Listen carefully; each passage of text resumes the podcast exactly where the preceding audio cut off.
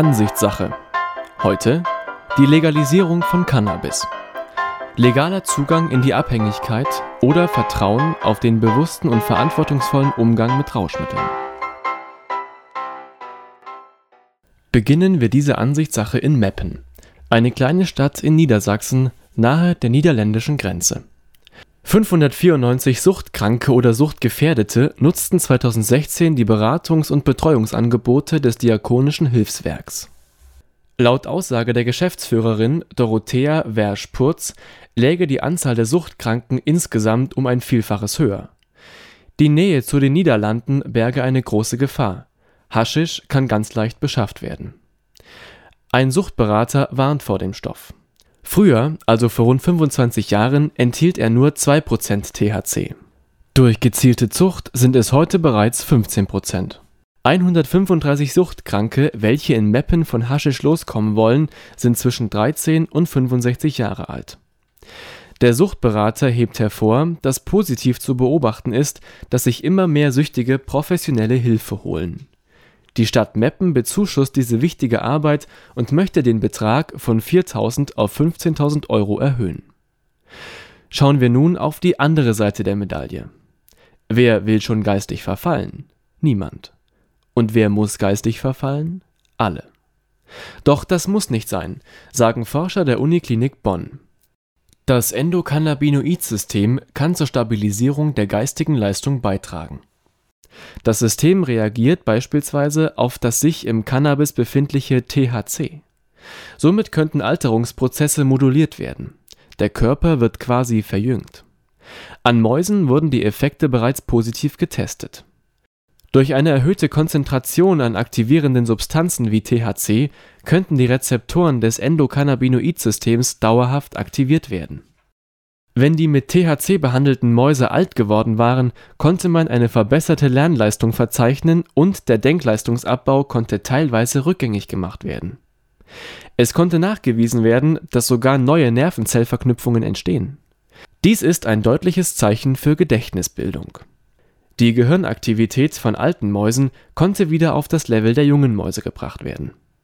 Jedoch warnen Forscher ausdrücklich vor einer Selbsttherapie es gibt noch keine gesicherten Erkenntnisse über die richtige Dosierung beim Menschen und mögliche Nebenwirkungen. Aktuell streiten sogar die künftigen Koalitionsparteien über die Legalisierung der Droge. Die Grünen und die FDP werben für eine Legalisierung. Die Unionsparteien setzen dieses Thema nicht so gern auf die Tagesordnung. CDU-Generalsekretär Peter Tauber gibt offen zu, dass nicht die Unionsparteien den Stein des Anstoßes in Bezug auf die Legalisierung ins Rollen gebracht haben. Die stellvertretende Bundesvorsitzende der FDP, Strack-Zimmermann, mahnt an, dass die Zeit reif für eine Lösung ist. Künftig solle man ab 18 Jahren bestimmte Mengen Cannabis zum Eigenbedarf legal in Apotheken kaufen dürfen ein Gesetzentwurf, welcher von den Grünen im Sommer in den Deutschen Bundestag eingebracht wurde, scheiterte am Widerstand der Unionsparteien. Doch nun räumt auch die CDU ein, dass es eine neue Denkweise geben muss. Der Chef des Deutschen Apothekerverbandes Becker sagte gegenüber der Badischen Zeitung, dass die Apothekerschaft durchaus für ein Abgabemodell bereit ist. Wenn eine Legalisierung von Cannabis stattfindet, dann zumindest mit guter Beratung und Aufklärung über mögliche Risiken und Nebenwirkungen die CDU hält Einschränkungen für nötig. Beispielsweise sollte das Alter für Kunden auf 21 Jahre angehoben werden, die Bezieher sollten sich registrieren lassen und es sollte eine Mengenbeschränkung geben. Das Konzept zum Anbau medizinisch genutzter Hanfpflanzen ist bereits sehr ausgereift. In einem ehemaligen Atombunker im Süden Deutschlands soll Cannabis im großen Stil angebaut werden dieses Projekt wurde von einem Unternehmer aus Schwaben und der Technischen Universität München vorangetrieben. Aktuell wird jedoch auf die Genehmigung des Bundesinstitutes für Arzneimittel und Medizinprodukte gewartet. Ein Professor der TU sagte, wenn die Genehmigung bis Ende des Jahres kommen würde, könnte man schon im kommenden Jahr mit dem Anbau beginnen. Dieses Forschungsprojekt solle dann über drei bis vier Jahre laufen über die Weiternutzung zur Anpflanzung und zum legalen Handel von Cannabisprodukten wird aktuell nachgedacht. Es wurden eigens für dieses Projekt Doktorandenstellen geschaffen. Da aktuell noch zu wenige Studien zu Cannabis vorliegen, werden die Stoffe zunächst in ein Labor des TU-Campus in Garching gebracht und dort analysiert. Die Wahl fiel deshalb auf den Bunker, da er alle Sicherheitsvoraussetzungen erfüllt. Seit März 2017 ist der Handel mit Cannabis dann legal, wenn der Stoff therapeutisch genutzt wird, beispielsweise bei Schmerzpatienten oder Patienten mit Multipler Sklerose die Behörden schrieben für den Zeitraum von 2019 bis 2022 eine Lieferung von 6.600 Kilogramm Cannabis aus. Das Ausschreibungsverfahren ist Ende Oktober 2017 noch nicht abgeschlossen gewesen. Aktuell gibt es über 100 Bewerber. Die Nürtinger Zeitung beklagt, dass bereits in den Klassen 6 bis 8 über 10 Prozent der Schüler rauchen Wirtschaftlicher Erfolg ist den Jamaika-Parteien anscheinend wichtiger als der Jugendschutz und die Drogenprävention. Durch die liberale Politik der FDP würde man die Jugend und die Enkel in eine Drogenabhängigkeit führen.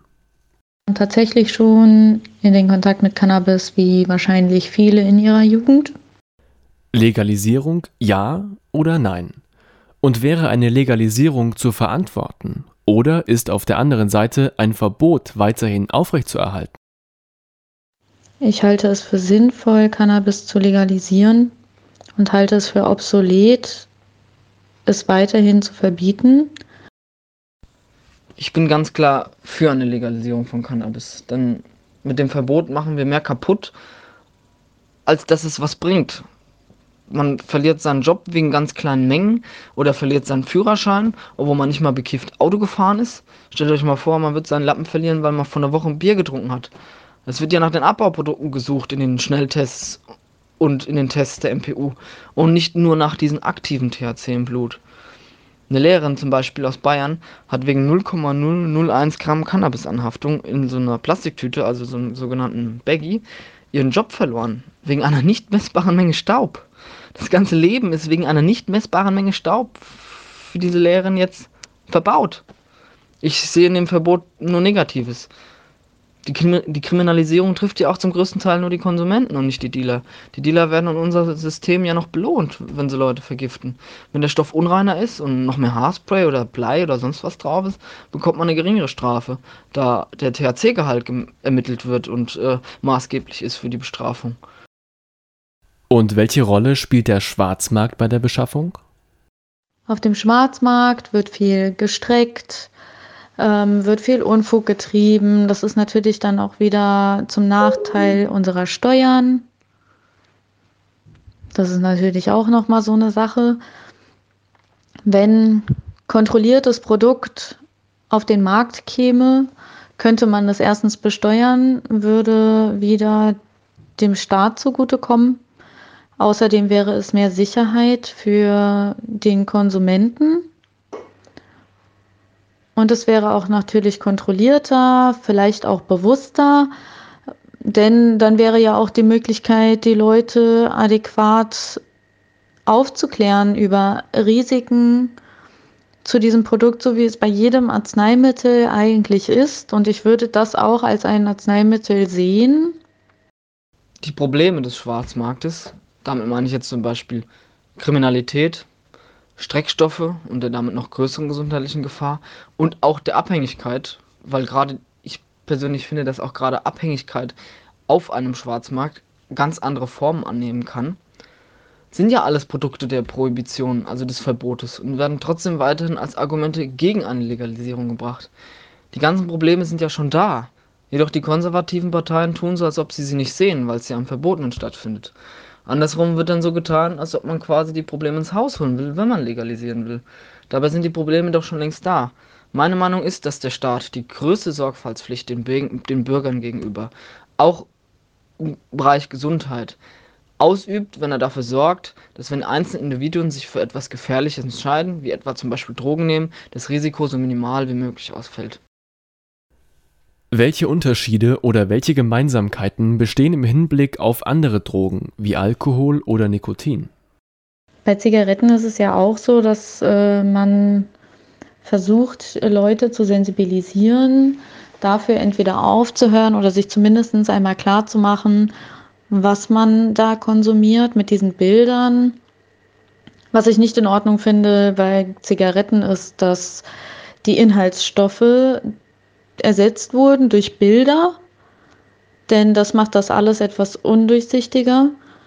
So etwas sollte natürlich bei Cannabis nicht passieren, aber Cannabis hat auch weniger Nebenwirkungen als jetzt zum Beispiel Alkohol. Die Beeinträchtigung ist eine ganz andere. Bei Alkohol ist es zum Beispiel auch so, dass man sehr ein hohes Aggressionspotenzial entwickeln kann. Man verliert Motor seine Motorik. Man kann sich auch schnell damit vergiften.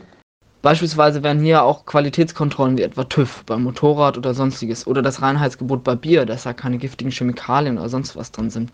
Das gibt es ja alles bei Alkohol. Und wenn man Alkohol schwarz brennt und auch falsch brennt, da gehen ja auch Probleme einher, die man quasi durch diese durch den staatlichen Eingriff nicht mehr hat. Der Mensch kann sich auch durch Alkohol in Rausch versetzen. Warum wird es ihm verboten, diesen Zustand durch Cannabis zu erreichen? Meine Meinung ist, dass der Mensch schon ein Recht auf Rausch hat unter bestimmten Bedingungen, wie beispielsweise Jugendschutz. Es ist meine Entscheidung, ob ich abends ein Bier trinke oder einen Feierabendjoint rauche. Es ist mein Körper und mein Leben. Jedoch muss man dazu sagen, dies ist nur gegeben, solange ich andere Menschen nicht in Gefahr bringe, wie zum Beispiel im Straßenverkehr oder anderweitig beeinträchtige. Wäre die Legalisierung ein falsches Signal? Ein Signal in Richtung so schlimm ist es doch gar nicht. Ich sehe den Effekt der Verharmlosung nicht gegeben, weil da muss man vielleicht für weiter ausholen. Man differenziert in Deutschland in der Alltagssprache auch zwischen Drogen und Alkohol. Da sieht man ja allein schon, dass Alkohol durch die Legalität, würde ich jetzt auch mal sagen, und durch unsere Kultur nicht als Droge ansieht. Genauso sieht man es auch bei Medizin es sind ja eigentlich alles im Grund genommen sind es Stoffe, also Drogen, die auf deinen Körper einwirken und irgendwas bewirken. Sei es dann ein gewünschter Effekt, ein gewünschter Nebeneffekt oder sonstiges. Dann wäre es zum Beispiel Medizin. Man müsste allgemein gesellschaftlich mit dem Begriff Droge anders umgehen oder den Begriff neu verwenden. Sind Drogen aus der Gesellschaft überhaupt wegzudenken? Oder sind sie längst Bestandteil des gesellschaftlichen Lebens geworden?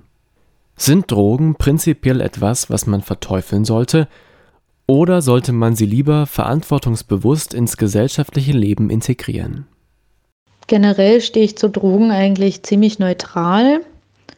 In vielen Kulturen werden Drogen ja auch konsumiert, auch um die Erleuchtung zu bekommen, also irgendeinen spirituellen Hintergrund wo es einen spirituellen Hintergrund hat. Ähm, die Dosis macht das Gift. Es gibt viele Dinge, die wir im Alltag benutzen, die eigentlich auch als Drogen missbraucht werden können. Es gibt viele Pflanzen, die wild wachsen, die drogenähnliche Wirkungen haben. Von daher ist es halt einfach nur eine Sache, wie bewusst man sich dessen ist und wie bewusst man damit umgeht. Also, das Fazit der ganzen Sache? Ein striktes Verbot bringt meiner Meinung nach nichts. Aber auch das ist Ansichtssache. Ich danke euch für euer Interesse. Wenn ihr wollt, hören wir uns nächsten Freitag an dieser Stelle wieder. Ich wünsche euch nun ein schönes Wochenende und eine gute Woche. Bis nächsten Freitag. Tschüss.